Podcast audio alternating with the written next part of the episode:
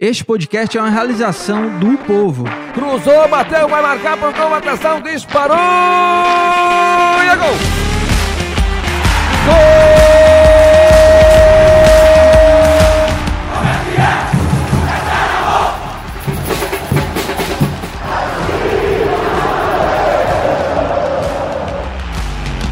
Fala rapaziada, é hora de Footcast, o podcast do torcedor cearense.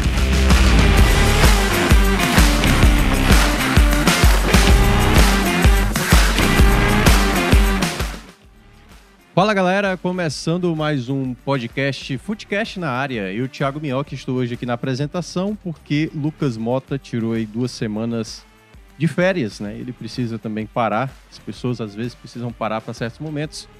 E hoje estou aqui no comando do Footcast desta segunda-feira, uma segunda-feira com várias sensações, digamos assim, né? É claro que já convido você a participar aqui do nosso chat, para você também curtir esse conteúdo. Vai chegando, já vai compartilhando. A gente vai falar muito aí de um final de semana com muitas emoções, alegrias, decepções, tristezas, o que aconteceu. E aqui ao meu lado, ele que é o terceiro da linha de sucessão, não é Fernando Graziani, Afonso Ribeiro. Afonso Ribeiro com sua elegância, com seu. É um moletom isso aí?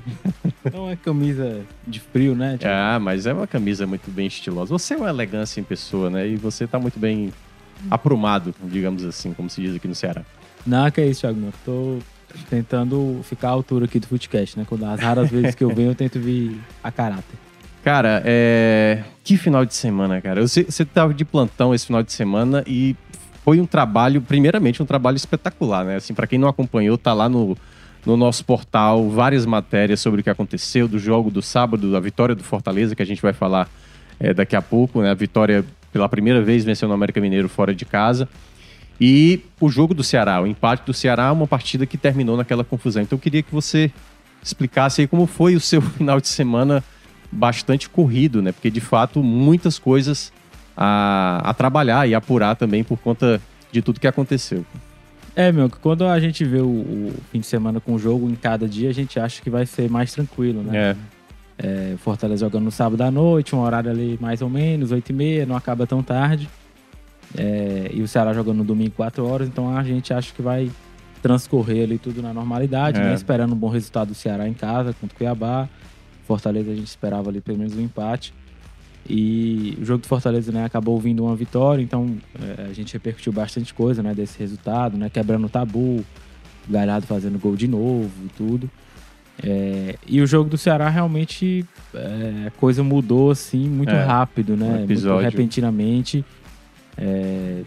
É, se encaminhando ali para uma derrota, de repente o Ceará empata e de repente E aí a confusão, o, né? o jogo fica em segundo plano, né? total. Não se fala mais de futebol, já vira a confusão, aquelas cenas muito tristes, né, que a gente vê de famílias desesperadas entrando no gramado, tentando se refugiar da confusão, jogadores tendo que correr também, arbitragem, né, pessoal da imprensa também, né, outros Total, funcionários que sim. ficam ali no campo correndo ali para o vestiário, né, do, do túnel ali do Castelão.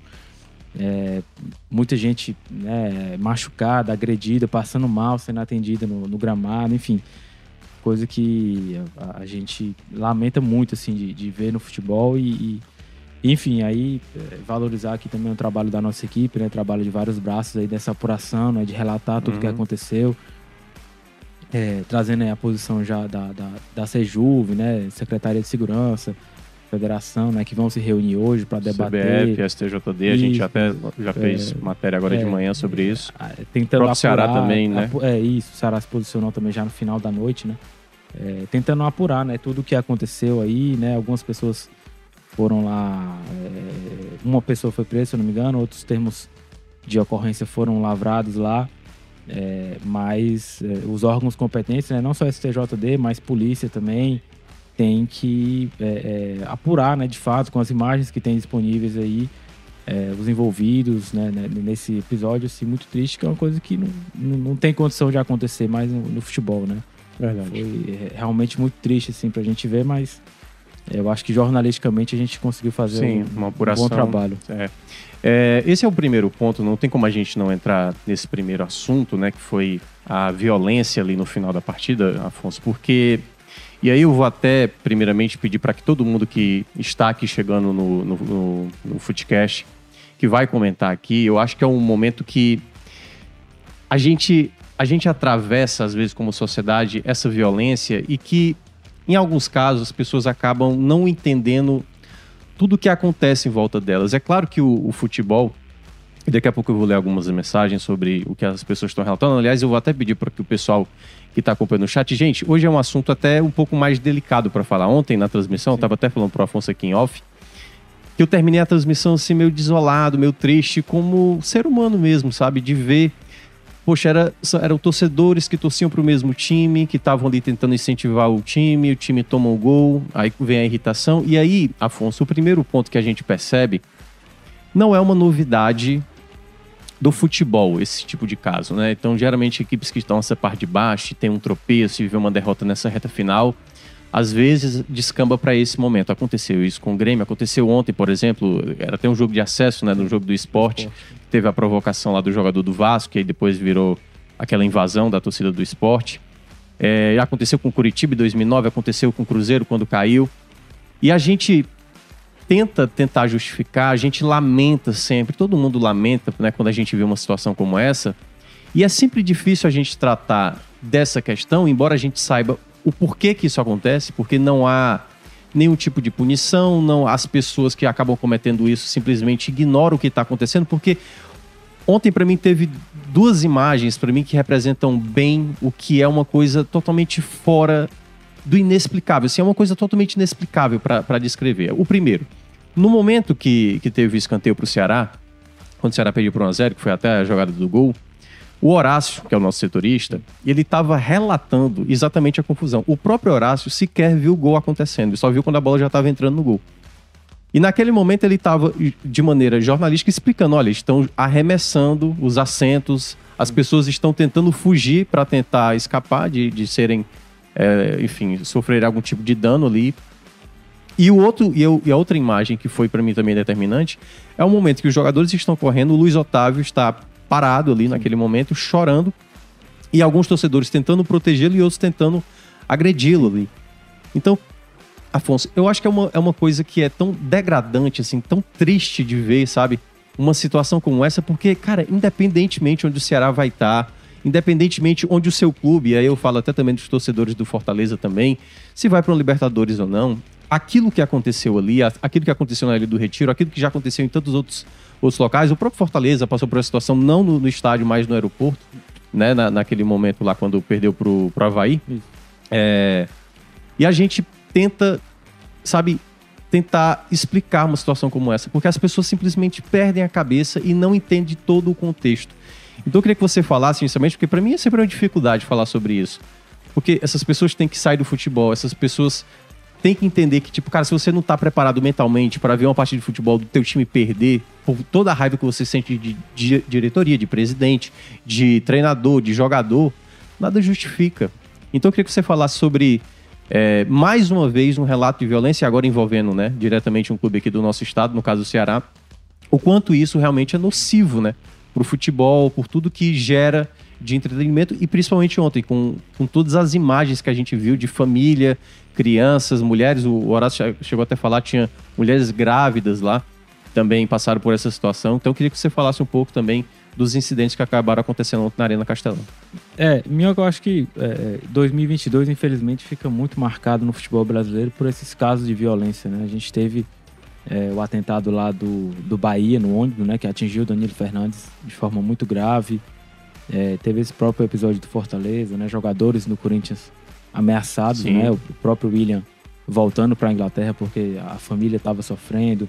O Náutico teve a van atingida lá também, depois de uma derrota. A do Bahia, no começo do isso, ano, isso. com o Danilo. Né? É, é, o Grêmio antes também já tinha tido, né? O jogador também foi atingido lá, o estilhaço de vidro do ônibus. É, então, é, primeiro, assim, a violência é parte da nossa sociedade, né? Então, isso acaba se inserindo no futebol também. É, e essa questão da, da impunidade mesmo, né, de que no futebol você pode tudo, né, você pode extravasar sendo preconceituoso, sendo violento. Eu acho que essa permissividade é, que se estabeleceu de uma certa forma de que no futebol pode tudo, eu acho que isso é, é dá a impressão a algumas pessoas de que você pode invadir o campo e, e bater no jogador tirar achar, satisfação, é, né? que ele é vagabundo, de que ele não tá honrando a camisa, de que o time tá perdendo porque o cara tá fazendo o corpo mole, né, de propósito. É, e, e a gente vê ontem, né, no momento que alguns torcedores entram no gramado, que eles já vão direto em alguns jogadores, né, no Vina, Uhum. é, no, no próprio Luiz Otávio, como você falou, que estava cercado. É, eu acho que alguns mesmo ali querendo desabafar, mas outros realmente querendo agredir, tirar satisfação Isso. com o cara. A gente vê que o Vina ali até tem o princípio de bate-boca e quando ele percebe que a coisa realmente pode ficar mais grave, ele corre pro vestiário, né? O- O Castilho vai ali né? Junto com É, ele. junto com ele.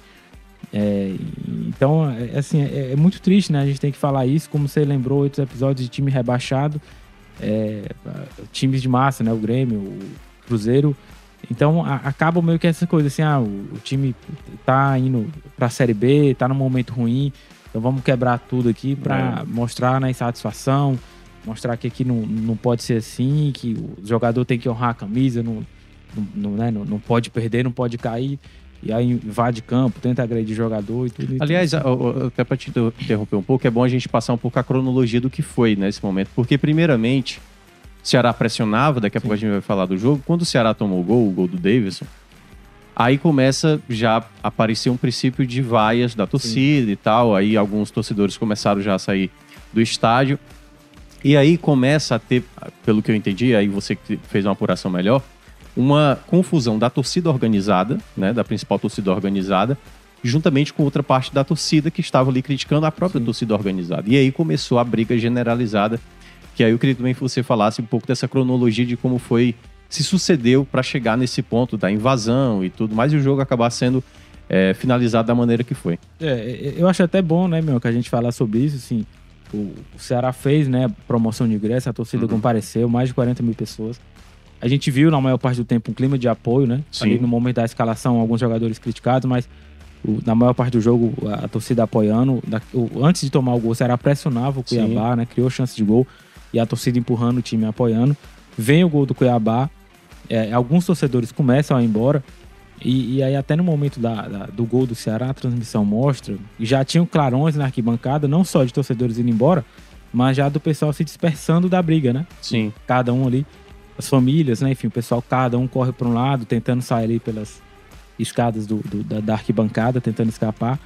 E no momento do gol do Ceará, que sai ali do escanteio, é, o estádio vibra, né? Mas você percebe que ah, tinham pessoas tentando voltar, mas já tinham muitos clarões na arquibancada. é, e os torcedores normais, digamos assim, Uhum. comemorando o gol. E o pessoal que estava brigando continuava Eu trocando acho que soco, sequer né? viram, né, o gol do empate. E eles continuavam É. brigando, né? A transmissão até mostrava isso, né? O, time do Ceará voltando ali, tentando reiniciar o jogo para tentar, quem sabe, virar nos minutos finais e os caras continuavam brigando. É, e aí, a, a partir do gol, é, eu acho que é, tem assim um.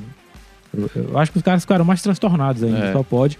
E aí é quando a gente vê que a coisa se agrava É, realmente. porque o, né? pri- o primeiro momento, né, Afonso, teve ali, eram famílias saindo porque estava acontecendo que, que aí elas, pelas cadeiras inferiores, né, ali que tem a, a escada que dá acesso ao campo, elas começam a se refugiar porque realmente Sim. eles estavam jogando cadeira da parte É, superior para inferior, né? para inferior.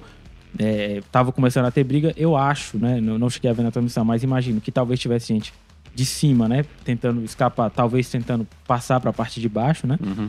É, tentando sair da briga. E aí as famílias que estavam embaixo, desesperadas, começam a sair, os seguranças abrem. é, e aí começa a sair um volume muito grande de gente. Sim. E aí o jogo para naturalmente. Só que. é, Vem um é, segundo momento ali isso, que aí já é. começou a entrar outros torcedores Isso. querendo tirar satisfação É. com os jogadores. Né? E aí não são só mais as famílias, que as famílias, inclusive, estavam É. saindo pelo canto do campo, Isso, né? isso. Pra realmente sair ali da confusão e pra outra área do estádio. Só que aí começa a entrar É. é, é, muita gente, né? Outros torcedores já mais enfurecidos. é, Eu cheguei até a falar. Afonso, na transmissão, que, tipo assim, cara, deve ter torcedor que entrou aí pra tirar satisfação sem nem sequer ter percebido que o time dele empatou. Sim, sim. e- Porque ele tava tão cego de um jeito com a violência, com a briga, né? Ele Sim. tava mais preocupado de arrancar o assento pra jogar no outro torcedor que torce o mesmo time que ele, que ele sequer percebeu que o time dele empatou. E que tinha ainda mais alguns minutos até pra possivelmente, quem sabe, virar a partida. Então eu acho que isso foi o mais lamentável ainda de tudo, né? De, de você ver, pô, naquele momento era uma segurança que teoricamente tinha que dar para as pessoas que estavam ali com, com filhos, com mulheres, com, enfim, pessoas. Porque assim, a gente às vezes fala assim da, das crianças, que claro são os mais, mas tem os idosos. Tem pessoas que têm problemas é, enfim, de pressão Sim, e tal, sim. que aí a gente, geralmente, quando acontece esse tipo de, de situação, como aconteceu, teve uma hora que a polícia até ficou jogando balas ali de efeito moral, né, para tentar dispersar as pessoas ali que estavam fazendo a, a, a baderna.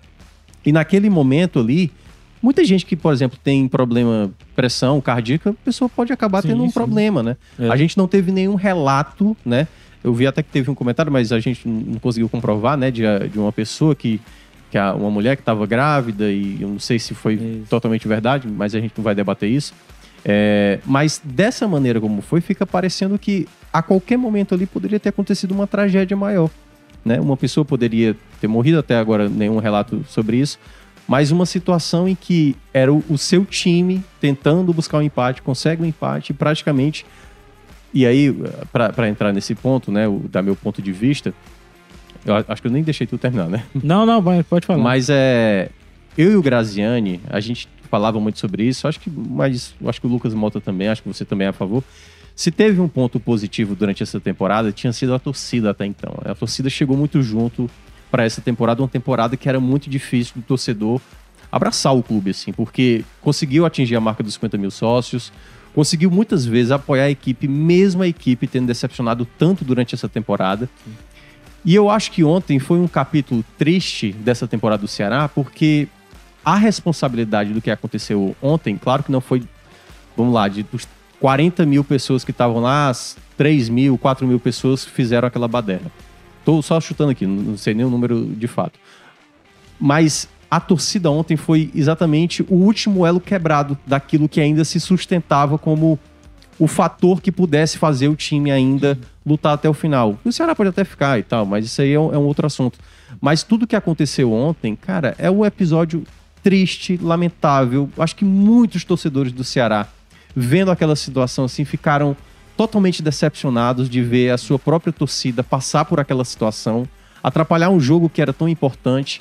Claro que mesmo com a raiva que todo mundo estava sentindo do que aconteceu em jogo, o time perdendo gol, o time tomando gol com um jogador a mais, mas tudo isso eu acho que é o, é o episódio mais, mais triste, eu acho que de muito tempo que o Ceará acaba atravessando. A própria torcida fazendo aquilo que fez, e obviamente, volto a ressaltar, não foi toda a torcida, uma parte da torcida que acabou ca- causando aquela situação pra gente ver aquela, aquela cena final. Então é o ponto que eu considero mais lamentável, sabe? Porque era o único, o único elemento de tudo que o Ceará atravessou nessa temporada que eu ainda exaltava.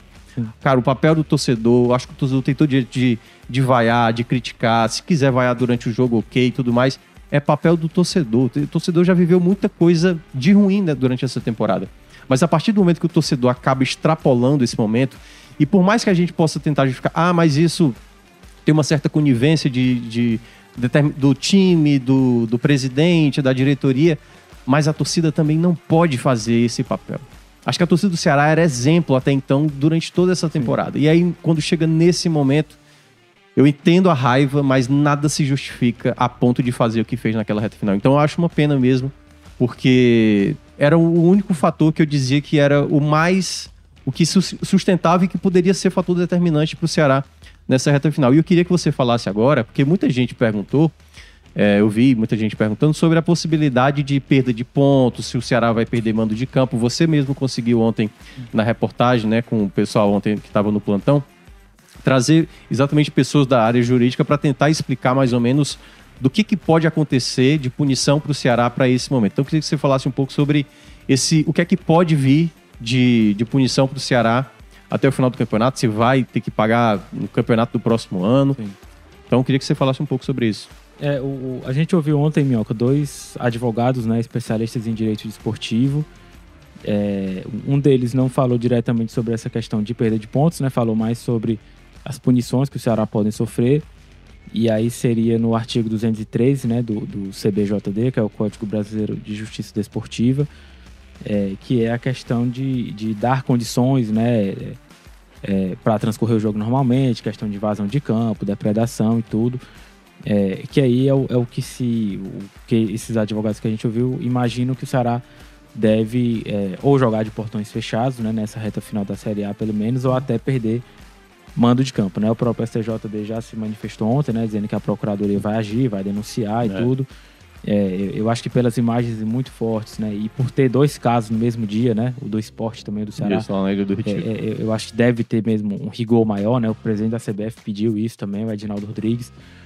É, e, e sobre a questão de perda de ponto, né? Um dos advogados que a gente ouviu, que foi o Pedro Henriques, né? Que até foi vice-presidente do Bahia, ele fala que o, o regulamento né, da CBF fala que em caso da partida de ser suspensa, né? O time é, mandante poderia ser punido, perder os pontos.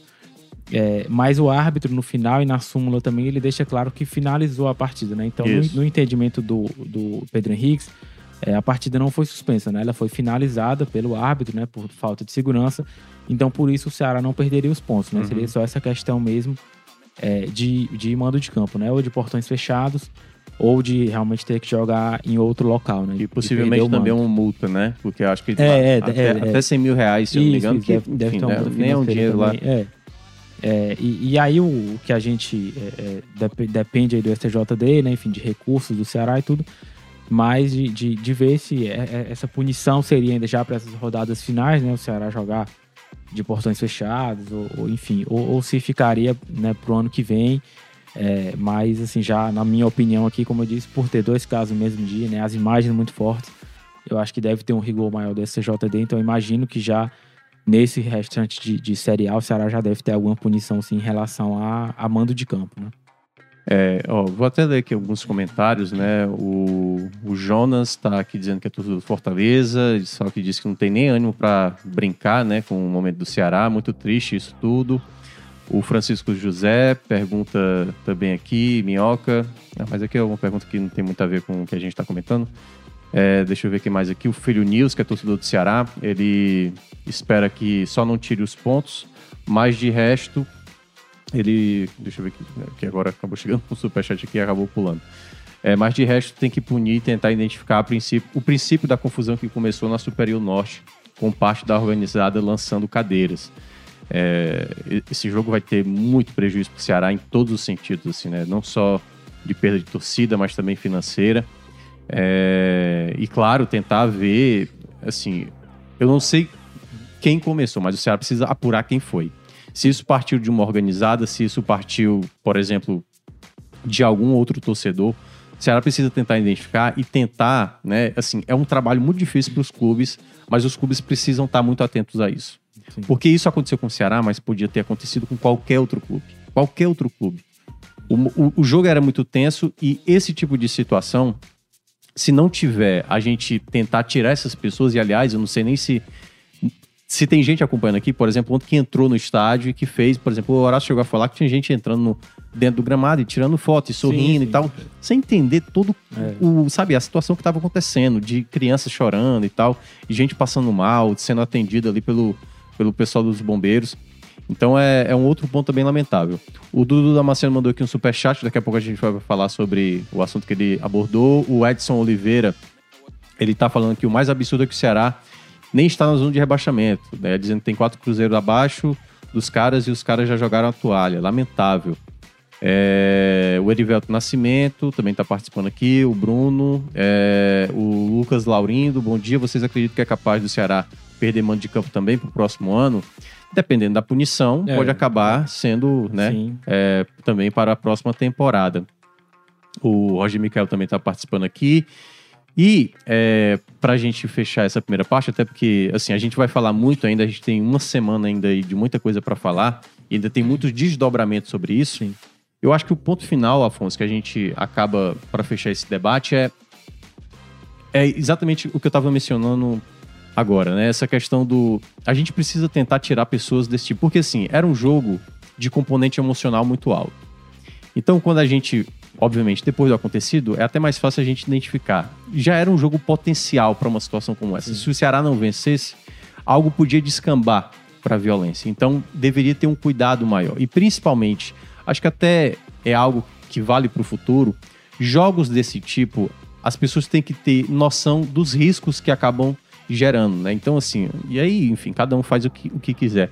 Mas eu sempre recomendo para jogos desse, desse teor de, de tensão da, da partida, cara, não leve seu filho, mesmo assim, você que, que tem qualquer problema de saúde, tem problema de pressão, tem problema cardíaco, não vá para um jogo desse, porque é um risco muito alto. É como você, enfim, passar por uma situação que já é delicada e você vai arriscar cada vez mais para essa situação, porque é, se- o quanto a gente não tirar essas pessoas que acabam promovendo esse tipo de violência, a gente cada vez mais vai ficar só passando para o próximo caso, né? Eu acho que a última vez que tinha acontecido algo dessa proporção no futebol cearense foi em 2015, naquela É isso, final naquela final. né? do Campeonato Cearense. Então, acho que o ponto principal é esse. A gente precisa tentar tirar o quanto antes e, for, e ir tirando cada vez que acontece. Ontem a gente viu, tem lá várias imagens. Se a gente pudesse identificar e tirar essas pessoas, não dá para identificar todas as pessoas que estavam envolvidas na briga, mas o quanto a gente puder tirar, que essas pessoas não entrem mais, que essas pessoas percam o direito, que os clubes, que o Ministério Público, que todo mundo tente tentar. E aí é, é uma coisa.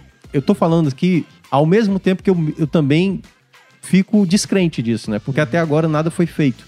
Então, basicamente, é um caso, vê uma nota de lamentação, a gente lamenta, os outros torcedores também lamentam, os torcedores rivais lamentam, e aí, num próximo incidente, a gente vai ver de novo essa mesma situação. Então, eu espero que o que tenha acontecido seja, de novo, uma possibilidade para eles tentarem mudar. Então, vamos aguardar e, enfim, ver o que é que vai acontecer, né? Mas a gente ainda vai ver aí o que é que vai ter, né, desportivamente para o Ceará, em termos de punição. Em todo caso, quer falar mais alguma coisa? É, não, só pra fechar, meu, o que a gente costuma ver nesses casos é a punição à torcida em geral, É. né, ao clube, você tirando ali o mando de campo, né, jogando de portões fechados, jogando em outra cidade. É, mas raramente a gente vê punição a quem de fato, né, promoveu aquilo, aos infratores. É, então eu acho importante que as autoridades competentes, né, é, é, procurem né, identificar essas pessoas, punir é, de Ou alguma fazerem forma. medidas para Isso, punir isso, futuramente, isso. né? E, e- e que o próprio clube também, né, a partir do momento que se identifique as pessoas, caso seja, seja sócio, né, ou enfim, de, de alguma forma é, proibir que essas pessoas comprem ingresso, entrem nos jogos. É, no jogo Fortaleza e Botafogo teve confusão, Sim, né, sim. as pessoas que foram identificadas, o Fortaleza lá internamente, né, já encaminhou, né, para os conselhos, os órgãos competentes, os que eram sócios, né, para que sejam julgados, né, internamente no clube, de repente perder o título de sócio, né? Então é interessante que o Ceará faça isso também, caso tenha sócio ali, enfim, que sejam punidos também internamente no clube. É, mas, claro, acho que o principal são os órgãos competentes aí, Ministério Público, Polícia, para que essas pessoas, a partir do momento que sejam identificadas, é, sejam punidas, né, de fato, para que não, não estejam mais no ambiente do futebol. É, exatamente. É, a gente vai agora entrar um pouco no que foi a partida. É, Afonso, foi uma partida, né? É claro que a gente vai falar muito sobre esse. A gente vai ter daqui a pouco o esporte do povo, a gente vai falar mais sobre isso, e durante a semana também a gente vai falar muito sobre tudo, tudo que a gente estava mencionando aqui também sobre essa questão da violência, mas entrando um pouco na partida, é, o Ceará foi de novo com aquele esquema, né? o- com três jogadores ali, o Vitor Luiz como um terceiro zagueiro.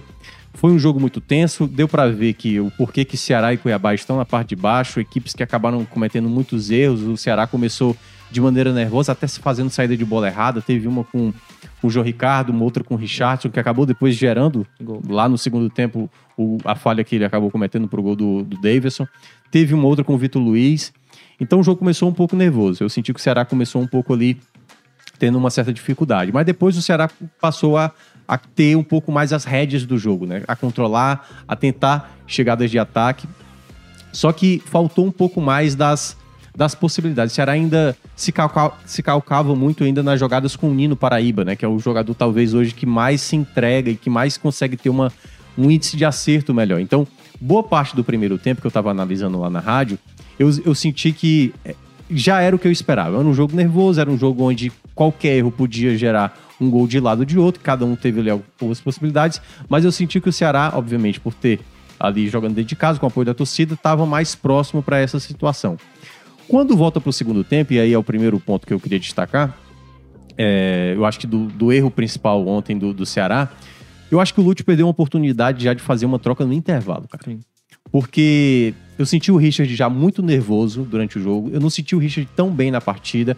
Acho até que Lima estava com muita disposição. Eu, eu acho que o Lima caiu muito o futebol dele, mas ontem ele estava se entregando muito, estava sendo responsável por muitas jogadas de ataque, principalmente quando o Ceará teve ali no primeiro tempo. É, mas quando chegou ali nas primeiras trocas, eu até entendi certa parte, porque teve a expulsão logo no início, né, do Igor Carius, e naquele momento ali, eu entendi quando ele coloca o Kleber, vai ia colocar dois homens na área e ia chuveirar. Na prática, era um Ceará que não tinha muita é, criatividade de construir a jogada, né? Não conseguia fazer a jogada pelo chão muitas vezes. E a alternativa era tentar fazer o cruzamento na área para tentar. Então, eu acho que um, erro que o Ceará acabou cometendo, Afonso, depois eu quero ouvir o que é que você achou também da partida, foi o Ceará, às vezes, já de maneira muito antecipada, com um jogador a mais, já fazer um estilo de jogo que às vezes até favorece uma equipe que joga mais defensivamente com um jogador a menos, que é chuveirar a bola na área, entendeu? Porque aí você não tem repertório, você não tem jogada trabalhada e tal. Então acho que esse foi o ponto principal. O Ceará voltou a apresentar as mesmas dificuldades de antes e aí acabou acarretando ali, né, que era o que o Cuiabá estava esperando, uma falha do Ceará para acabar fazendo o gol, que foi exatamente o que aconteceu ali quando o Richardson tentou recuar e o Davis fez o gol. E aí naquele momento o jogo muda totalmente, porque o torcedor já começa a ficar praticamente vendo a situação. O Ceará entrava na zona de rebaixamento com aquele gol tomado. E aí, ali faltando 10 minutos para acabar o tempo né, dos 90 minutos e ainda teria os acréscimos, o Ceará praticamente teve. É bom até lembrar, né, Afonso? Teve uma chegada um pouco antes, né? Antes de fazer o primeiro gol, o Cuiabá, teve uma jogada até do Medoça que ele chuta na trave, a bola Sim, sim. vai no Kleber e o Kleber, O Kleber perde pra fora. com o gol todo aberto, que aí mostra também ainda a incompetência do time de não resolver uma situação como essa. E aí, ali, depois daquela confusão, saiu o gol do empate, o gol do Jô também muito chorado. É, eu achei uma apresentação ruim, assim, do Ceará. É, ainda foi um time instável. Não vi nada de melhoria. Acho que o Lúcio ainda não conseguiu tirar o melhor da equipe. E eu queria que você falasse um pouco do que você também observou dessa partida, que era muito importante. O empate ele não resolve a situação do Ceará, porém foi uma rodada, se a gente for olhar, que acabou sendo até boa, né? Porque o Curitiba perdeu, o Havaí perdeu de novo, o Atlético Goianiense o Atlético Goianiense empatou, que né? vencia acabou tomando um empate do Juventude. E aí eu queria que você falasse um pouco da partida e também desse cenário que o, o Ceará ainda tem nessa reta final. É, é, eu, eu acho que é, é isso mesmo, meu, que assim, o, o Lúcio, essas mudanças de esquema, né, mudanças de, de peça no time, é, eu acho que são meio que a última, o último tiro dele, assim, tentando, né, de alguma forma, encaixar o Ceará para essa reta final, né, para pontuar, para tentar vencer. É, ele fez um- uma proposta de jogo mais defensiva no Mineirão contra o Atlético que funcionou, né, pelas circunstâncias do jogo. É, pra cá, ele, né, esse jogo contra o Cuiabá, ele tentou adaptar um pouco, mas o primeiro tempo do Ceará foi bem ruim mesmo assim. Acho que até por essa questão de, de, é, o- esse clima de decisão, né, ser um confronto direto, é, as outras decisões que o time acabou perdendo esse ano, acho que é, criou assim, uma ansiedade maior mesmo nos jogadores, né? A gente vê que esse, esse clima de, de pressão, né, brigar contra o Z4 e tudo, a cobrança, é, tem mexido né, com, com o emocional dos jogadores. Eu acho que o Richard, inclusive, é um desses, né? Ele vem numa queda de rendimento e, e mais nervoso, mais pilhado mesmo. O próprio Vina também acho que foi um, um exemplo disso, né? Contra o Goiás. É, e aí no segundo tempo o Lúcio mexe no time. Eu acho que é, não, não só pela questão do Cuiabá, mas até pela, pela mexida mesmo, assim. É, uma das poucas vezes que eu acho que o Lúcio mexe que o time melhora, né? O, o Ceará passa a criar um pouco mais. No começo do segundo tempo até não criou tantas chances, claro, mas depois melhora, né? Acho que principalmente esse lance aí que você falou do, do Mendonça, né? Que ele faz ali uma jogada individual, chuta no travessão. é, e o Kleber perde no rebote. Teve uma cabeçada do Jô, se não me engano, também. Mas a gente via ali que é, eu, eu acho que tinha um clima na torcida de que o gol tava amadurecendo, né? Talvez é, pelo histórico do Ceará, o torcedor fique naquela linha tênue de o gol tá amadurecendo ou É. mais uma vez, pela incompetência né, dos jogadores, a bola não vai entrar. Mas o Ceará estava com um volume maior de jogo, né? É, em alguns momentos do segundo tempo também, acho que é bom destacar, não parecia que o Ceará estava com um jogador a mais, né? O Cuiabá Sim. se fechou ali, o Ceará rodava a bola, tentava o cruzamento e, e não encontrava ninguém, né? Apesar de você ter o Kleber e o Jô na área, mas o cruzamento sai errado, o Cuiabá conseguia cortar, então o Ceará durante um bom tempo do segundo tempo não conseguiu é, é, se, é, se- se, é, tirar a vantagem dessa vantagem dessa superioridade numérica. É, e aí ali, um pouquinho antes do gol do Cuiabá, é, eu acho que o Ceará vivia exatamente o melhor momento no jogo, né? Pressionando, chegando. E ali numa infelicidade do, do Richardson, né? Que eu, eu nem entendi se ele tentou cortar a bola, né? Ou É, recuar. tinham três jogadores atrás dele. Eu acho E- que ele não imaginava que o Davidson É, também isso, estava ali. E quando é recua, vai exatamente É, no pé do Davidson. é, ele joga num espaço vazio, né? Não tinha nenhum jogador do Ceará ali mais recuado, né? E aí o Davidson tava bem posicionado, né? Mérito dele também, vai e limpa, é, faz o gol. E aí eu acho que quando o Ceará toma o gol, né? Acho que o psicológico não só dos jogadores, mas acho que da torcida, de todo mundo, é assim, poxa, isso é um gol de time rebaixado, Rebaixado, né? É. Você tomar o gol nessas circunstâncias, né? Casa cheia, um confronto direto, Um jogador a mais. o- é, num, num vacilo defensivo, né? Mais uma vez, individual. O jogador ele sai cara a cara com o goleiro, faz o gol, né? Nos minutos finais já do jogo, né? Você tomar um gol. Então, acho que ele é o psicológico de muita gente foi pra baixo, assim, realmente, né? De, de- de terra arrasada, de acabou. É, os jogadores ainda ali naquela pressão final, né? Com o jogador a mais, vão ali pro abafa, né? Se intensifica a questão de cruzamento na área, o Nino cada vez mais cruzando. E ali sai o gol, um, um gol bem chorado também, né? Que a bola bate, rebate, bate Vai na na trave. trave. E, e aí o jogo bem posicionado ali faz o gol. É, e aí depois disso não tem mais jogo, né? Mas assim, eu acho que é, é- é, o Ceará perdeu mais uma vez uma boa chance, né? Dessa vez no confronto direto, mais uma boa chance de vencer em casa, é, tirar proveito dessa, dessa, dessa casa cheia, né? Do apoio da torcida. Tentar tomar um fôlego, né? Porque apesar da rodada ter sido boa, se o Ceará tivesse vencido, teria sido Não, ainda teria melhor, sido né? maravilhoso. teria tomado um fôlego maior, subido na tabela, amenizar um pouco essa pressão. E o que a gente vê hoje é um cenário totalmente diferente, né? É, mas é, no futebol em si, a rodada acabou fa- favorecendo. É, e eu acho que essa rodada retrata muito o que a gente tem falado do Ceará, né? O Ceará tá ali na beira da zona de rebaixamento, brigando, mas por ter times piores, né? Que estão se Uhum. esforçando mais para cair, talvez o Ceará acabe conseguindo escapar, né? É. Porque o próprio Cuiabá a gente vê é, é um time tecnicamente muito pobre, né? Teve Uhum. algumas chegadas ali ainda é, com o Davidson, né? O Rodriguinho também quando entrou deu até uma qualidade, mas é um time que você vê que é muito limitado. É, o próprio Atlético Goianiense está ensaiando uma reação agora na reta final, mas também você vê que é um time é, é, é limitado, né? né? E É. tropeçou contra o Juventude lá no, no Alfredo Giacone. É, o próprio Havaí do Lisca aí também, né? Com muitos tropeços, não conseguiu a reação que se esperava. Então, por ter times piores, eu acho que o Ceará vai acabar conseguindo escapar e a rodada foi boa, né? Mas assim, Tem um. É, é, é, do, do Ceará, meu, só pra fechar, é, é, a gente vê realmente muita limitação, assim, né? Não só da, da comissão técnica, mas o time em si de, de produção, enfim, de criatividade é, realmente coisa bem complicada. Te- além dos desdobramentos que a gente vai ter certamente punição para o Ceará, né, em termos de, de mando de campo, sem a presença da torcida, assim, já é um fator que para mim parece muito claro o que vai acontecer, né? O torcedor, esse foi o último jogo que o torcedor esteve próximo da torcida. Os próximos dois jogos, lembrando que o Ceará vai ter dos próximos seis que restam, quatro fora de casa e dois dentro de casa. Só que além desses desdobramentos jurídicos de punição que o Ceará deve sofrer, tem a questão do time em campo, né? Porque basicamente agora é comissão técnica e jogadores que vão tentar tirar o time da- dessa situação. Que ainda, obviamente, o time segue nas- fora da zona de rebaixamento, mas com uma tabela complicada. Vai enfrentar o Atlético Goianiense na próxima rodada. É, depois vai ter o, o Internacional, que é a melhor equipe do retorno, né? Jogando lá no Beira Rio. Aí depois joga com o Fluminense, sabe-se lá onde, né? Porque o, o jogo, o jogo tá previsto para cá, mas a gente não sabe como é que vai ser a situação. Depois mais dois jogos fora contra Corinthians e o Havaí, que vai ser na ressacada, para fechar aqui com, contra o Juventude.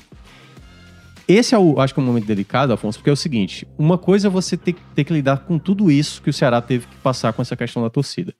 Outra coisa ainda que vai ter que ter um foco maior, e o jogo vai ser no outro domingo, né? O jogo fora de casa, é o Ceará ver essa questão da comissão técnica. Até porque, tipo, eu vi muita gente ah, cara, o Lúcio já não dá mais, realmente foi um grande erro, um grande erro da diretoria apostar no nome como Lúcio. E, e aí muita gente fala, ele não é o principal responsável, e não é mesmo o principal Sim, responsável, o problema do Ceará é muito mais grave do que isso. É, e aí, em, em meio a tudo isso, você ter um time que não tá jogando bem, em meio a tudo isso que a, que a torcida acabou passando nesse último jogo, aí você ainda tem essa situação de. Porque, de uma certa maneira, vamos só para explicar os outros, os outros adversários do Ceará na competição. O Havaí praticamente está no ladeira abaixo, o Lisca lá praticamente não, não, não são mais nenhum ponto. Não sei nem se vai continuar, não sei nem se já foi demitido. Aí você tem o caso do Atlético Goianiense, que é um time que está em ascensão. Então, acho que até emocionalmente para o Atlético Goianiense, no próximo duelo, que é exatamente contra o Ceará, eles vão muito mais confiantes. Eles vão olhar, olha, olha a situação que tá passando lá os caras, né? No Sim. caso, falando do Ceará.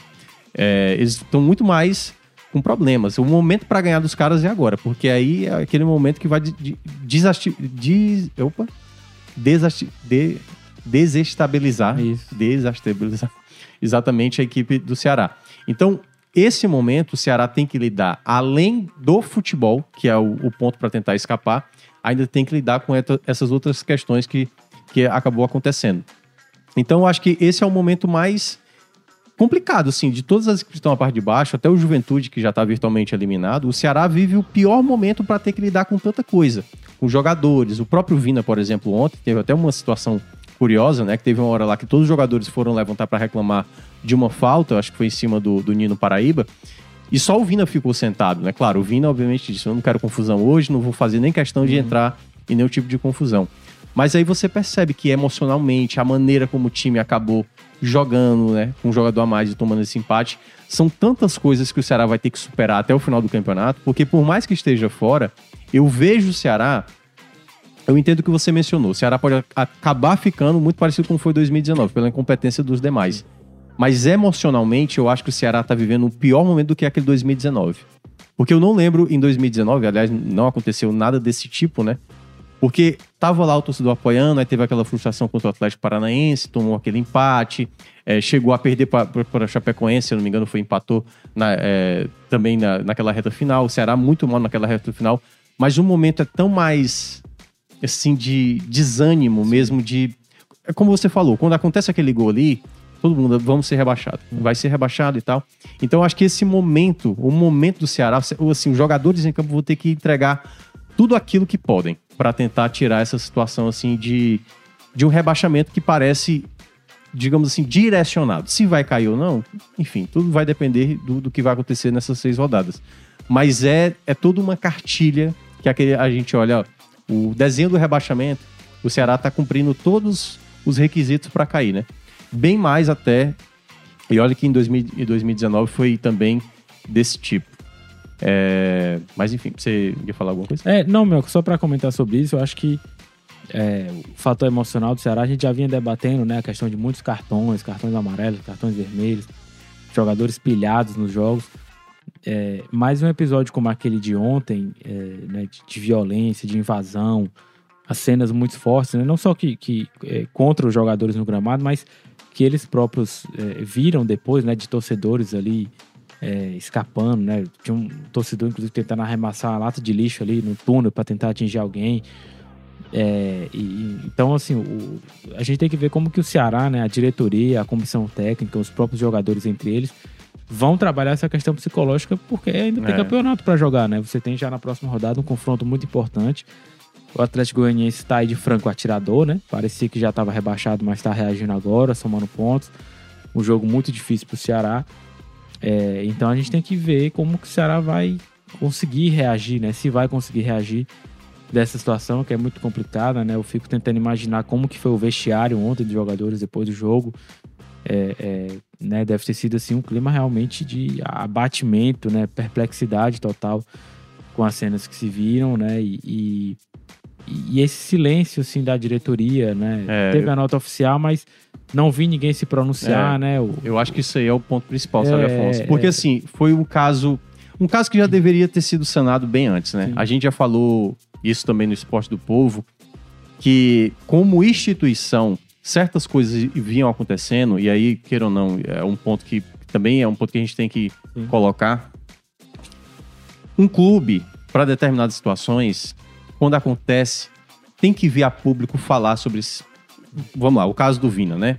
O Vina foi um jogador que prejudicou a equipe no, penúltimo, no, no antepenúltimo jogo, no jogo contra o Goiás. Naquele momento ali, em meio à raiva do torcedor, por mais que possa ser resolvido internamente, você tem uma massa de torcedores. O Ceará tem um- uma quantidade de torcedores imensa para você dar uma satisfação. Até mesmo porque o torcedor, ele começa a imaginar o que está acontecendo. Esse cara não quer mais ajudar, esse cara quer ir embora do meu time, entendeu? E aí começa, e aí, tipo, o que, o, o que é que a gente só olha no real, né? O que é que tá acontecendo na frente dos olhos de todo mundo. Você vê um jogador, como foi no jogo contra o América Mineiro, faz um gol e faz uma provocação para a torcida, que no caso foi o Vina. Naquilo ali, para mim, já era para ter sido o, o ponto final para o Vina não cometer mais a falha. Não fizeram e o Vina vai lá e faz o que faz no jogo do Goiás. Depois que acontece aquela situação do Goiás, já era um jogo, já era uma situação muito tensa, em que eu. E aí é uma, uma questão de, de opinião. O clube faz o que quiser. Mas eu acho que a- o clube precisa, via público, mostrar a situação. Olha, é o seguinte, a gente tá vivendo um momento ruim, a gente tá lutando para permanecer e sem o apoio de vocês a gente não vai conseguir escapar dessa. E não teve esse tipo de, de uma pessoa diretamente, nem presidente, nem um, um diretor, enfim, ninguém a não ser os jogadores, muitas vezes, tendo que falar sobre isso, como foi o Luiz Otávio na sexta-feira, que até chegou a falar que o Vina foi falar com cada um dos jogadores para pedir desculpa. E aí, quando você não vê ninguém se expressar nesse momento, se torna esse clima de tensão. Então, eu acho que eu, o Ceará precisa vir a público. Alguém da diretoria, o presidente, que seja o Robson de Castro, precisa vir a público assumir essa responsabilidade para esse momento. Não, não foi ele que estava lá agredindo as outras pessoas, quebrando cadeira nem nada, mas ele tem que entender que aquelas pessoas que estavam no estádio ontem, aquelas pessoas que estão nas redes sociais ou que nem foram para o estádio, todas essas pessoas querem que o Ceará esteja unido para esse momento. Sim. Porque quanto mais vai se ocultando, ninguém vai falando sobre isso, Aí começa exatamente tudo isso de, de suposições, de tá acontecendo isso, tá tendo racha no elenco. O, e aí começa a vir tanta notícia dizendo: olha, Fulaninho já tá pedindo para sair, que ele não vai jogar mais os seis jogos finais. Ontem eu recebi uma informação dessa. Uhum. E claramente era, era fake news.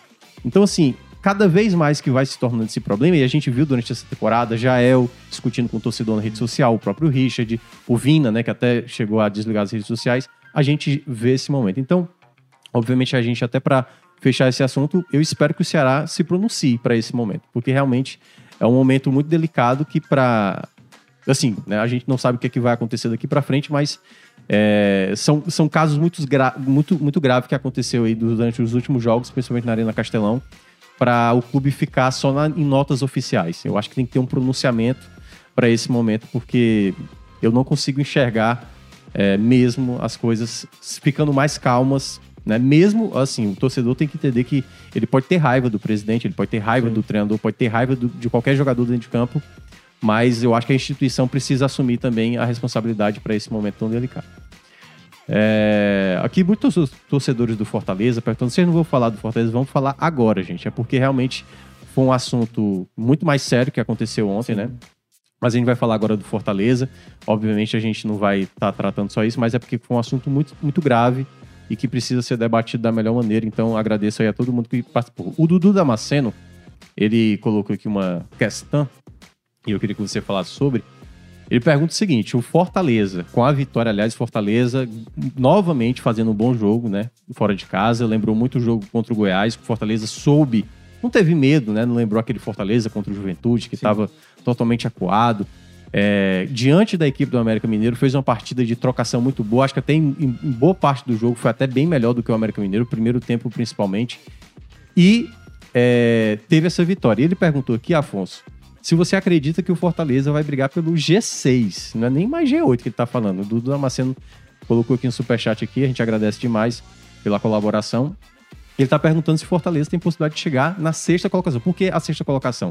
Porque a sexta colocação isso é, se o campeão da Libertadores e o campeão da Copa do Brasil estiver entre os seis primeiros, Sim. o sexto colocado vai diretamente para a fase de grupos. Sim. Não vai só para, não vai mais para a pré-Libertadores, que é o sétimo e oitavo colocado. Você acredita que ainda há tempo, porque assim, queira ou não, agora o que está faltando é tempo, né? Sim. Faltam apenas seis jogos para o Fortaleza chegar nessa sexta colocação. Ou você acha que a briga mesmo vai ser, já que Fortaleza com a vitória entrou diretamente na briga agora da pré-Libertadores? É, Minhoca, eu acho que é, o, o, passa muito pelo desempenho do Atlético Paranaense, né? Que faz uma temporada boa aí com o Filipão. É, eles têm conseguido uma regularidade boa né, no, no Brasileirão, pontuando.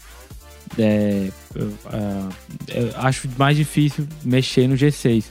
É, no G8, né, você tem ali o Atlético Mineiro oscilando, né, com o Cuca, e o América Mineiro que faz uma boa campanha regular também, mas é difícil você manter é, é, essa batida que o América tem conseguido manter durante boa parte do campeonato. Né? Mas o Fortaleza vive um momento de ascensão, né? o segundo turno realmente espetacular, com bons resultados, é, mais uma sequência invicta. Né? O, Fortaleza está agora, seis jogos de novo, né?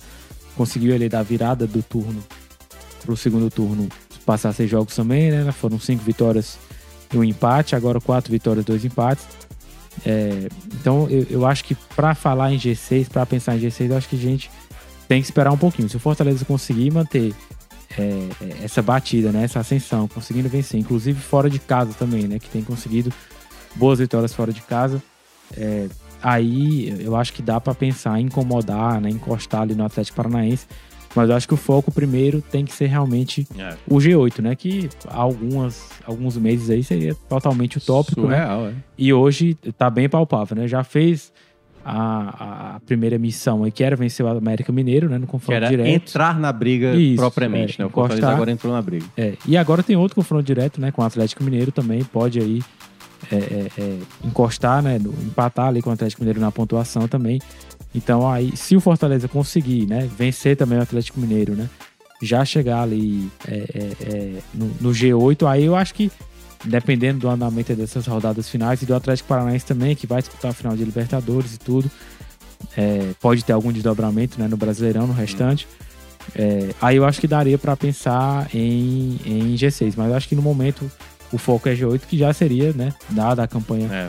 do Fortaleza, algo extraordinário você ir de novo para Libertadores, ainda que numa fase prévia, né, tendo que disputar ali mata-mata, mas é, pelo que foi a Série A do Fortaleza já seria extraordinário. E, e curioso, né, Afonso? Porque assim, é, o Fortaleza vai entrar para a história como o clube que de maneira mais desesperadora terminou o primeiro turno, terminar com 15 pontos o primeiro turno. E faltando seis rodadas, a gente tá falando do Fortaleza brigar por Libertadores, assim, e já praticamente já escapou do rebaixamento, né? A gente já tinha falado isso na rodada passada. É, e ainda tendo essa, essa possibilidade de ter uma segunda possibilidade de maneira seguida, uma Libertadores. O que mais impressiona no Fortaleza, eu vi muita gente comentando isso, que era a questão, ah, não, mas depois caiu da Libertadores foi até melhor. E eu acho que, claro, esse fator foi, foi também importante. Mas eu acho que a chegada dos atletas, alguns jogadores foram tão importantes nessa chegada. A gente viu que o Fortaleza, por exemplo, não contou com dois dos titulares, né? Nem Benevenuto e nem o Sacha. E eu fiquei preocupado para esse jogo. Eu falei, cara, sem o Sacha no meio de campo, é difícil imaginar qual a peça que vai encaixar perfeitamente, né? Ele colocou o Zé e até mesmo o Hércules, né? Colocou ali três atacantes, né? O Robson mais à direita, o, o Pedro Rocha à Pedro esquerda e, no caso, o Galhardo à direita. E aí, até para entrar também nessa questão do Galhardo, né? Ele foi uma das peças que teve uma chegada... Assim, alguns ficaram meio desconfiados, outros até se animaram. Pô, não, o Galhardo é um bom jogador e tal.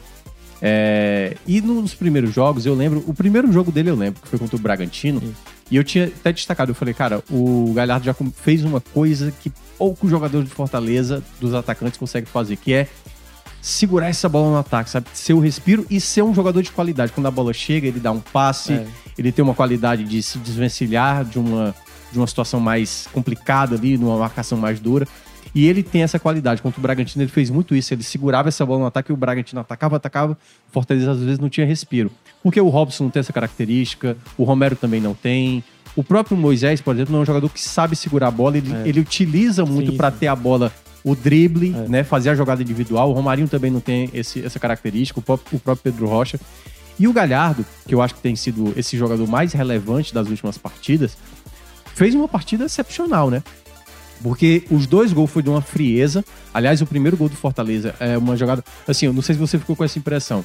O Robson, eu acho que em meio a jogadores mais talentosos, fica mais ressaltado essa limitação técnica que ele tem. É um cara que tem muita disposição, um cara que tem muita entrega. Mas essa raiva, às vezes, que o torcedor tem com o Robson, fica mais justificada quando o Fortaleza, para esse segundo turno, colocou mais qualidade em campo, né? Quando colocou o Robson, quando colocou o Pedro Rocha e tal. E aí o Robson ficou mais ressaltado, porque no primeiro tempo, não sei se você percebeu isso, eu senti que muitas das jogadas que não davam sequência, quando a bola caiu no pé do Robson, quando ele se atrapalhava, teve uma na, na direita que ele recebeu, bastava fazer o cruzamento, aí ele se atrapalhou, quando foi cruzar e foi bateu na defesa, acabou indo para escanteio.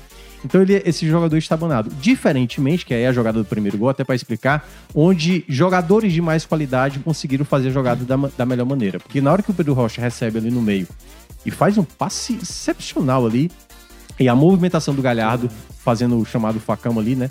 Pra tirar do goleiro daquela maneira, eu fiquei pensando, cara, se essa bola cai no pé do Robson, ou pra dar o passe, ou pra finalizar, eu não sei se ele teria essa, essa sagacidade, essa frieza, essa perfeição da, da, da movimentação e da execução pra fazer essa jogada, seja pra dar o passe, seja pra fazer a finalização. E, e o Galhardo mostra que é esse jogador. Então eu queria que você falasse um pouco desse momento que o Galhardo tá vivendo, que é um jogador que eu, assim, eu acho que hoje, para a maioria da torcida, acho que para boa parte das pessoas que vê o jogo do Fortaleza, é a principal peça desse setor ofensivo, né? O jogador mais lúcido, o jogador que mais tem resolvido partidas. Então eu queria que você falasse um pouco desse momento que o Galhardo está atravessando e o quanto ele está sendo importante para o Fortaleza até brigar por algo maior. É, eu, eu vou aproveitar, meu, para fazer um, um, combo aqui de tudo que você falou, né? Da chegada dos reforços também, essa reação do Fortaleza e do Galhardo, né? Na semana passada eu conversei com algumas pessoas do clube, né? Até fiz algumas matérias sobre isso. É, dessa reação do Fortaleza passa, claro, né? Pelos reforços, como você falou, esse respiro no calendário, né? Sem estar disputando a Libertadores. A saída de algumas peças também que o Voivoda utilizava, né? Acho que o próprio Matheus Jussa, por exemplo é, que não estavam mais contribuindo tanto, né? É, então você teve ali uma, uma reoxigenação no, no, elenco, né? Chegando jogadores de qualidade que estão sendo úteis e a saída de alguns. É, e a reinvenção tática do Voivoda, né? É, adaptando o esquema, o modelo de jogo aos reforços que chegaram, né? Então, logo de cara a gente teve o, o Brites e o Sacha, né? Que encaixaram muito bem, foram muito importantes. É, mas faltava ainda o ataque, né? Você tinha ali o Moisés fazendo gols, é, mas no ataque ainda faltava aquela qualidade, né? O Galhardo estava se adaptando, é, é, ganhando ritmo de jogo também, né? Ele estava na temporada europeia lá na Espanha, ficou um tempo sem jogar de férias, né? E chegou no Fortaleza é, se readaptando, pegando ritmo de jogo, entendendo o, o, estilo do Voivoda. Passou um tempo sem fazer gols, né? Até e, o pessoal já estava cobrando e tudo, mas é, é, era um cara que quando o Fortaleza buscou, se esperava justamente essa qualidade na finalização, né? E, e, a inteligência dele, a qualidade técnica mesmo de construir jogadas, dar sequência às jogadas. É, então o, o Voivoda já tinha ele como titular absoluto, né? E quando ele começa a fazer gols, é, ele ganha moral também, ganha confiança. É, internamente já, era um cara, já é um cara muito elogiado né, pela postura dele. É, eu até fiz uma matéria sobre isso também na semana passada sobre esse ambiente interno, né? As pessoas do clube dizem que ele soube chegar no elenco, não chegou é, sendo estrela ou, ou, querendo né, impor algum tipo de, de liderança. Ele respeitou as lideranças isso, que já existiam é, internamente. Pelo, pelo, status dele, né? O Galhardo chegou a ah, coisa de rasteira, né? O cara que já jogou no Ceará, que estava na Espanha e tudo, um salário alto, né? Um atacante, né? Que geralmente é um jogador muito valorizado. É, algumas pessoas imaginavam que talvez ele poderá, pudesse chegar é, querendo, né, já regalias, né, um status é, é diferente. É porque ele tem esse perfil, né, às isso, vezes. Isso. Aliás, daqui a pouco eu vou até falar sobre um lance do jogo que explica um pouco também o que é o Galhardo. É, e, e, mas ele é muito elogiado pelo ambiente externo que ele conseguiu construir. É, naturalmente, né? Não, não, só pela experiência dele, mas pela qualidade também, né? A importância. Se tornou já uma das lideranças do elenco, um cara muito elogiado, tem uma boa relação com os jogadores e com o Voivoda também. É, e de qualidade técnica, eu, eu, acho que esse jogo contra o América é, deixa isso muito claro, né? A inteligência dele na movimentação do primeiro gol, né? Enquanto ele tá se movimentando, o Pedro Rocha tá segurando o momento é. certo, ele dá o passe e ele sai cara a cara com, com o Cavicchioli. E no segundo gol, que ele tava no campo de ataque, Pronto. né? É, é, isso que eu ia falar, aí... que representa o que é um pouco o é. Galhardo, né? Porque assim, e... o Galhardo me parece aquele. Eu até vi um comentário, acho que foi o pessoal do Glória Tradição, acho que foi o Saulo Alves que acabou mencionando ele tinha até falado que o Galhardo é aquele jogador mala, né? Sim. Aquele jogador. Porque o que, é que aconteceu naquele lance ali? O, a equipe do, do, do América Mineiro ia sair com a bola e o Galhardo caiu no campo para ser atendido, né? E aí o, os jogadores do, do, Fortaleza pediam atendimento, o América Mineiro não fez, uh, colocar a bola para fora, deve ter percebido que o Galhardo estava forçando a barra ali, aquela situação. E aí o Fortaleza recupera a bola no campo de defesa, a bola vai no pé do Romarinho, e aí o Galhardo já, tava, já tinha se levantado, já, já tava voltando. E aí ele se coloca ali em posição regular, de maneira bastante inteligente, ficando atrás da linha do meio de campo. E o cara que estava teoricamente pedindo atendimento porque ele estava esgotado, parte do meio de campo Sim. correndo para fazer aquele é. segundo gol. Então acho que representa isso também um pouco do que é o Galhardo, que é um jogador de muita qualidade, e acho que é um ponto que eu tinha ressaltado aqui também das outras vezes, mesmo algumas pessoas, eu não tô achando que o Galhardo não tá jogando tão bem assim, naquele momento do começo da temporada e no começo quando ele chegou. E eu, eu, eu discordava muito dessas pessoas que ficavam pintando o Galhardo como se o Galhardo fosse chegar para fazer dois, três gols e tal.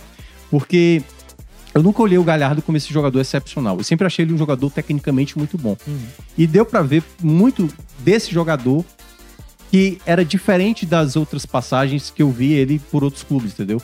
O Galhardo era um jogador muito mais dedicado em campo, ele corria demais. E eu acho que ele chegou a entender certas situações. E, queira ou não, acaba sendo uma peça muito importante para essa reta final do Fortaleza, da importância que ele teve né, para esses momentos. Por exemplo, um dos casos que eu, eu lembrei agora, Afonso, lembra do pênalti que, que quem foi bater foi o Robson, né? Qual foi aquele Contra o? Botafogo, né? Contra o Botafogo, né? É, que ele queria bater. E ele, ele, tipo assim, o Robson pediu e ele não fez contestação, ele não fez auê, né? Sim, sim. A- a- acho que muita gente fosse imaginar, pô, né? O, acho que o Galhardo, se fosse o antigo Galhardo aí, É. talvez gerasse ali uma briga, uma confusão. Mas ele entendeu todo o contexto ali, né? Acho que na própria posição dele, ele até falou, não, tô mais experiente. É, e para esse momento eu acho que ele tem acrescentado demais. Então eu acho que é um jogador que tem sido fundamental para esse momento da recuperação desse segundo turno do Fortaleza. E eu acho que, claro, e aí vem um outro lado negativo dessa partida, né? O, o Fortaleza conseguiu um bom resultado, porém perdeu jogadores importantes, né? Perdeu o Tinga, não vai poder atuar. Caio Alexandre, que eu acho que acho que a arbitragem. Eu fiquei com a sensação, não sei se você teve a sensação.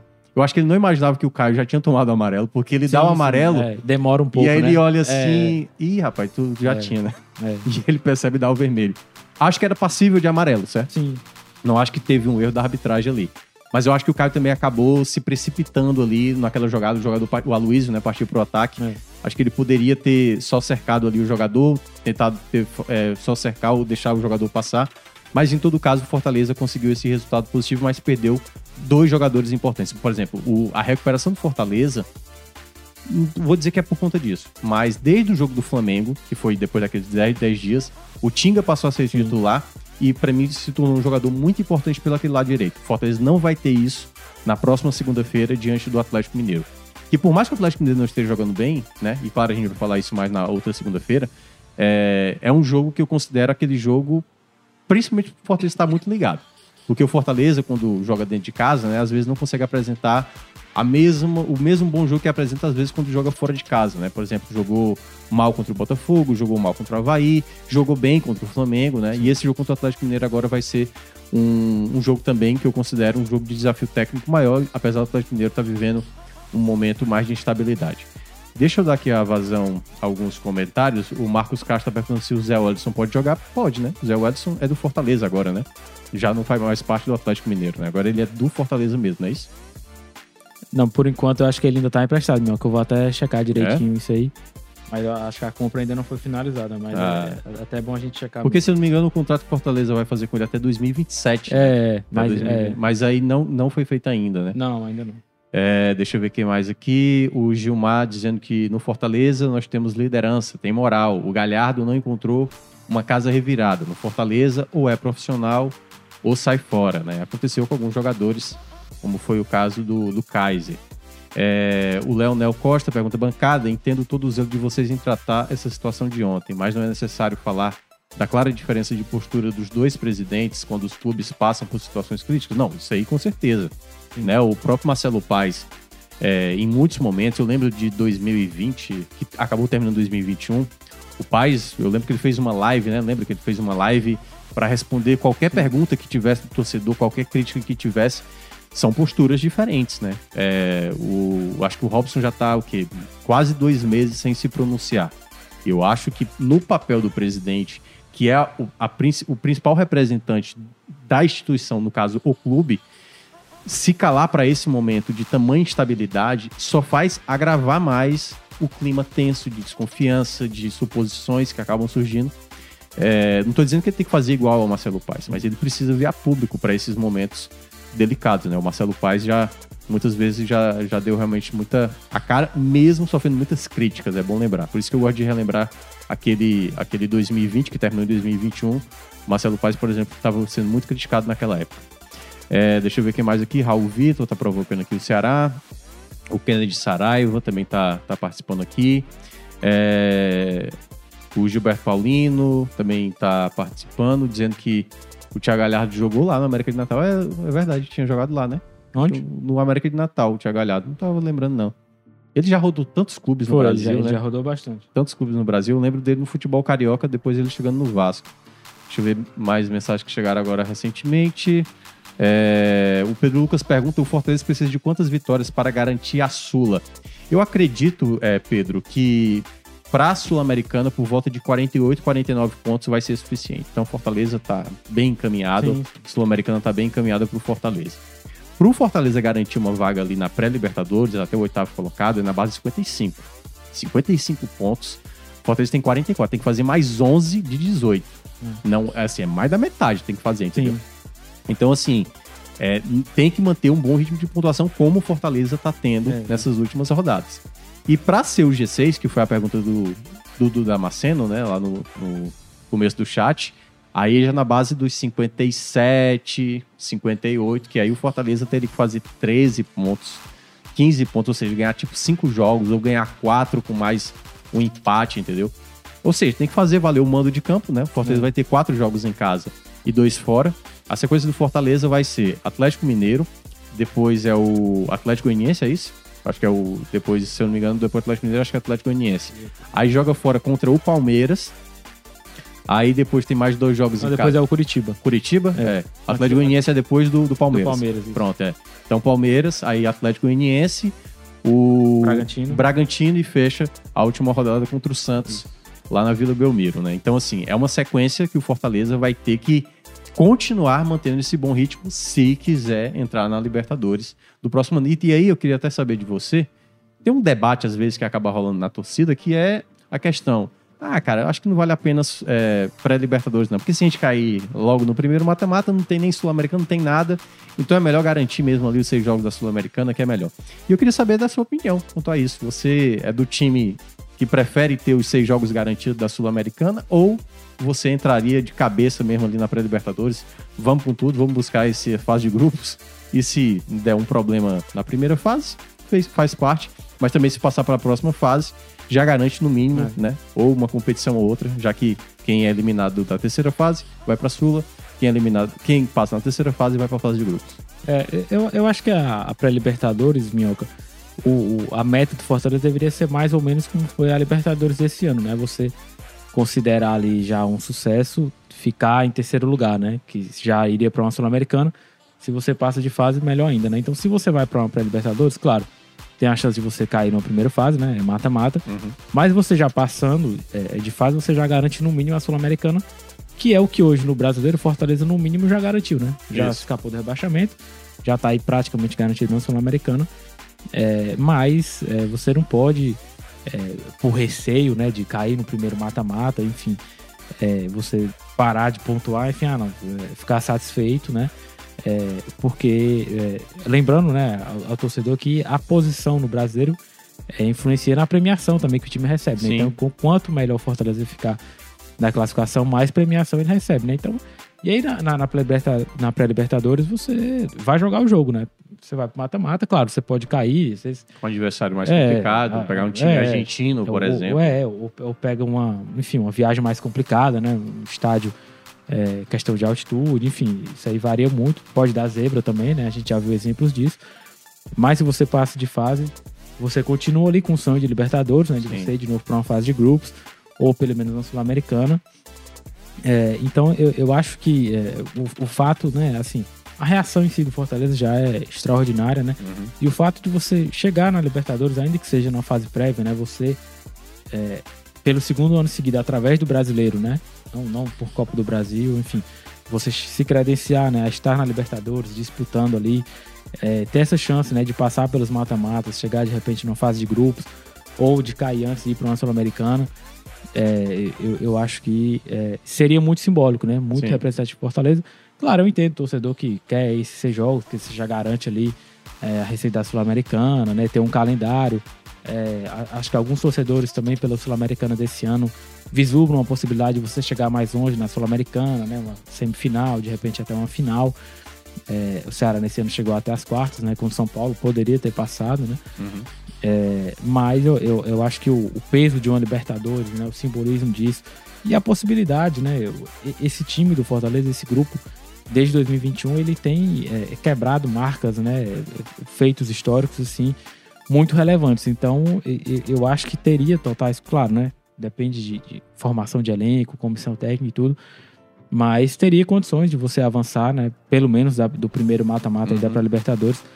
Então, eu acho que o Fortaleza não pode abrir mão de, de, de disputar né, uma, uma fase prévia da Libertadores para preferir uma Sul-Americana por segurança de calendário ou algo do tipo. Acho que É, a Libertadores tem que ser o foco ainda que, Não, que a eu- fase prévia. eu penso igual você. Eu não consigo entender, mas tudo bem. Quer dizer, eu até consigo entender, Sim. né? Consigo até entender.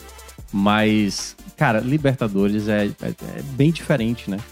Porque, pô, a musiquinha da Libertadores é diferente da música da, da- da Sul-Americana. Quem ouviu da Libertadores quer de novo a Libertadores. E eu ainda coloco mais detalhes. Eu acho que erradamente algumas pessoas analisaram a Sul-Americana desse ano, entendeu? Acho que por conta do que o Ceará acabou construindo. Parece que a Sul-Americana se torna um, camp- um campeonato de fácil acesso. Não, dá para ser campeão. O Atlético Goianiense bateu numa semifinal, então é fácil. O Atlético Goianiense, por exemplo, pegou um grupo extremamente difícil, Afonso. Pegou a LDU, por exemplo. Por exemplo, se o Fortaleza pegasse o LDU no mata-mata, não seria complicado? Muito difícil, muito difícil.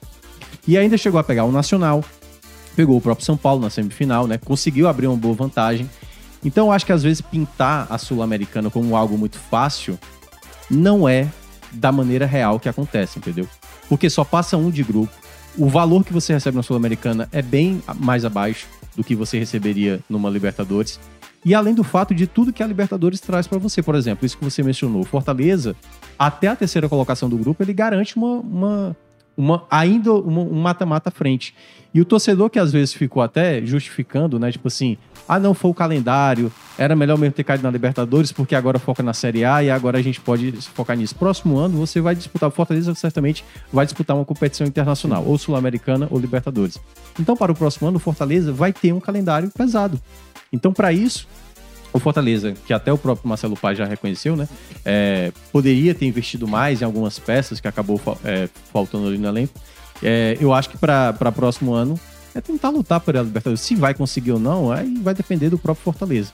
Mas eu não acho que abdicar de uma vaga da Libertadores, lembrando que essa fase prévia ela conta como Libertadores, né? A Libertadores, diferentemente da Champions, diferente até da, da Copa do Nordeste, essa fase preliminar ela conta já como Libertadores, não à toa entra no próprio ranking da Comembol. Então, esse é um, um ponto onde o Fortaleza não tem que pensar duas vezes. É buscar pela vaga, entendeu? Principalmente porque se torna ainda uma reação mais absurda ainda, Sim. entendeu? Acho que não teve, ah, não teve nenhuma equipe do Nordeste dois anos seguidos Não, garantindo. não, Não, é. teve, né? É. Então acho que o Fortaleza tem que lutar por isso. Se vai conseguir ou não, a gente só vai saber até o final do campeonato. É, vamos chegando aqui agora na reta final. Já vai lembrando aí o que é que você vai dar de dica aleatória. De- deixa eu só responder a, a dúvida do torcedor, meu, que ele perguntou do Zé Wellison, né? De fato, ele não pode jogar contra o Atlético É, Mineiro, né? ele ainda tá como, como, vinculado, né? como, como empréstimo, né? Só no final do ano. Depois que vai ser é, efetivada a compra, vai ser jogador definitivo do Fortaleza. Então, o Zé Wellison é mais um desfalque aí pro jogo contra o Atlético Mineiro. É, então já são três jogadores de fora. É, O Romarinho tá fora também, né? É, ah, é verdade. O Romarinho é porque eu, eu tava contando mais Sim, assim sim. na ideia dos titulares, mas são quatro jogadores. É, deixa eu ver quem mais aqui. Jefferson. A Mariana Araújo. Teve um pessoal aqui. A Mariana Araújo falou assim: o Minhoca que disse que o Fortaleza ia ser rebaixado. Eu falei, eu não falei isso. Aliás, quem tiver esse corte, pode mandar pra mim, que eu garanto que eu não falei essa, essa, essa fala. E teve gente falando assim: é, o Minhoca disse, fez até a promessa aí. É, para que eu ia pagar a promessa e tal. Pô, a Mariana Araújo, Thiago Minhoca dizia que o Fortaleza ia ser rebaixado. Eu nunca disse isso. Eu disse que o Fortaleza estava a caminho do rebaixamento. Mas eu não falei que o Fortaleza estava rebaixado. Até porque ainda tinha muito campeonato pela frente. E, enfim, né?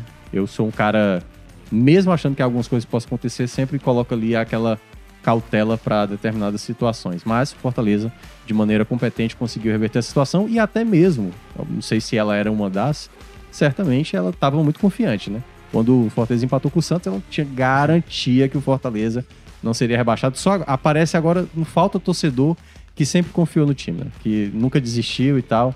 Era bem mais do que a gente imaginava. Eles só estavam calados, né? Mas, em todo caso. Mas a turma faz parte também do processo, esse tipo de comentário. Vamos agora para as dicas aleatórias, né?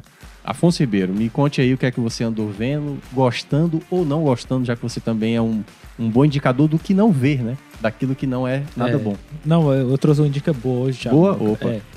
eu, eu gosto muito de documentários da Netflix, mas eu vou guardar esse arsenal para as próximas semanas, né? Já É. que o Lucas Mota está de férias, eu vou precisar ficar Lembrando, vindo. lembrando que as próximas duas segundas-feiras, Lucas Mota não estará presente. Isso, é. Eu e Afonso, e possivelmente Graziani, que a É. gente nunca sabe se vem ou não. Enfim, ele é o chefe, É, ele, ele decide. né? É, quem manda quem pode, né? E, e- e eu até passei algumas dicas de documentário pro Lucas Mota pra ele ver nas férias aí. E aí, se ele for dando o aval, realmente eu vou indicando aqui também. Mas eu queria indicar uma série é, que é, é muito famosa, a primeira versão, né? Que é Dexter. É, Ah, sim. Eu demorei muito pra finalizar e tudo. E aí, quando eu finalizei, eu emendei. Finalizou agora recentemente? Foi. Aí eu, eu, eu emendei na nova versão, né? Na É, a continuação. New Blood, né? É, 10 anos depois Eu não vi ainda. que é Dexter New Blood, que, que é a minha indicação, que é do, do Paramount Plus, né? Sim. Que você pode assinar ou pela Apple TV Eu tenho, eu ou tenho. pela pelo Prime Video, né? É. Tem ali sete dias grátis. Eu assisti nesse intervalozinho mesmo. São 10 episódios da nova temporada. E Melhora assim, mesmo? Melhora, melhora. Melhora? É muito boa. Compensa ali aquele final horrível É. da, da, da regular, né? Digamos assim. É muito boa. É, volta a ser aquele Dexter, né? Que a gente via. É, achei interessante assim, que era um cenário totalmente diferente. Antes ela ali é, na praia, né? Aquele ambiente de polícia. Agora ele tá numa cidadezinha pequena, no frio, uma nova vida. é, enfim, até um novo Dexter em alguns momentos, mas depois ele volta a ser aquele Dexter de sempre, né? Aquele jeitão dele. é, é, e é muito legal, assim, tem personagens muito bons também, atuações muito boas. Então, é, compensa realmente. É o Michael C. Hall, se não me engano. né? Isso, isso. Que é o ator, Então, né? Que é bom compensa ator. realmente aquele final horrível ali. Aliás, eu tenho uma da pergunta regular. sem. Eu acho que quem viu Dexter vai entender, né? Acho que é o final da quarta temporada, Sim. o do Trinity. O que é que aconteceu com você depois daquele final de episódio? É. Porque eu fiquei É, enlouquecido, cara, com aquele final. é, assim. Eu acho que é a apoteose da série, é aquele, Nossa aquele episódio, Senhora, né. Thiago? Porque Nossa você Senhora. tá aqui é, preso ali um andamento e. Você tá aqui, né? É, tipo assim, é. pô, foi resolvido. É, é. Só que você mal é, sabe. É, vo- você, Nossa. você tá tão entretido, eu acho que naquele momento que você se desliga assim, de pensar, pô, e se?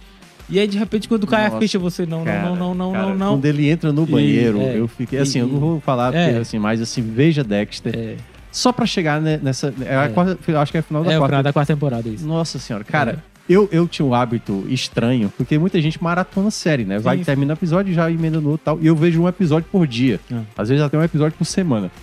E aí eu só via Dexter dessa maneira, um episódio por vez? Sim. Quando eu terminei esse episódio, era tipo 3 horas da manhã. Eu fiquei em casa, assim, tipo, eu, eu tenho que acordar a rua pra, pra explicar É. o que aconteceu. Porque eu fiquei sem chão, cara. Totalmente sem chão. Eu falei, cara, deu muita coisa errada agora. Muita coisa errada. Eu não sei o que é que vai acontecer. E eu fiquei imaginando o pessoal que ficava assistindo ali de maneira regular. É. Porque terminou ali a quarta temporada, É. os caras esperaram um ano É, pra ver o, episódio. Então, Sim. assim, surreal, surreal. O Dexter realmente é um ótimo personagem. Eu realmente não gostei do, do final do, de Dexter. Mas eu vou tentar ver a New Blood pra, É. pra ver se consegue salvar aquele final. Mas você tá dizendo que, que é bom, então eu vou, vou acompanhar. Cara, eu vou indicar uma série da HBO Max que eu comecei a ver. É uma série de comédia que é, se chama Intelligence. Que é com o David Schwimmer, que é o fazia o Ross lá do, do Friends.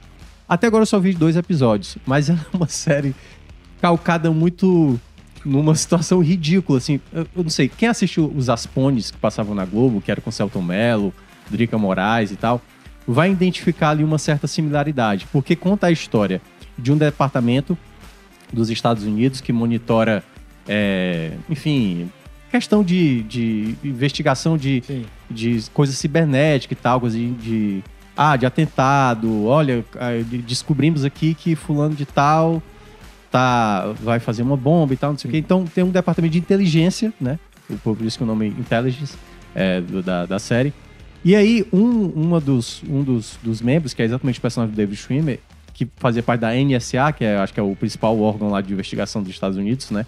Que trabalha com essa, com essa coisa de, enfim, de, de dados e informações, ele vai trabalhar nesse local. Só que, como é uma série de comédia, mostra o absurdo que é o personagem. O personagem do David Schwimmer é, é simplesmente sensacional. Ele é tão bizarro de um jeito que se torna engraçado. Então tem uma parada meio The Office também, assim, Sim. sabe? Aquela coisa do da estranheza. Claro, não tem a, a mesma qualidade do The Sim. Office, que eu acho The Office muito mais talentoso. Mas em dois episódios eu achei umas coisas assim tão bizarras que eu achei muito engraçado. Então, Ainda não sei se a série re- realmente de fato é boa, mas em dois episódios que eu assisti, pra mim me pareceu muito promissora, certo? Então tá lá na HBO Max Intelligence, que conta a história desse, enfim, desse cara que vai trabalhar nesse departamento lá dos Estados Unidos de, de dados e informações das pessoas, né? Então tá lá pra você acompanhar. Vamos chegando ao fim. Agradeço a Afonso Ribeiro. Próxima semana estaremos aqui. Estaremos aqui. A gente vai falar, talvez de maneira mais leve, sobre os assuntos, claro. Mas agradecer e aqui falar a mensagem final, né? Que sempre o Lucas Mota fala. O Bruno Silva, que esteve aqui nos trabalhos técnicos aqui da nossa, do nosso podcast. O Diego Viana, que esteve na coordenação, que está na coordenação dos podcasts, e também com a Nicole Vieira, que trabalhou também na produção e na edição desse podcast. Galera, agradeço a todo mundo que chegou. Aliás, se você não curtiu esse conteúdo, por favor, deixe seu like. Ajuda demais aqui no nosso conteúdo. É de graça, você não paga nada e você já contribui demais. É uma pena que não ter é, dado tanta vazão aos comentários, até porque foram muitos assuntos hoje, mas prometo que na próxima semana a gente lê com mais calma e dá mais vazão aos comentários de vocês. É, na próxima semana, não perca, novamente Footcast, mesmo horário, 9, 9 e 10, se o Afonso não chegar atrasado. E aí a gente vai falar muito sobre os clubes cearenses nessa reta final de campeonato. E lembrando que Copa do Mundo está chegando, a gente também já está preparando um material especial aí para vocês Curta mais e muito. Valeu!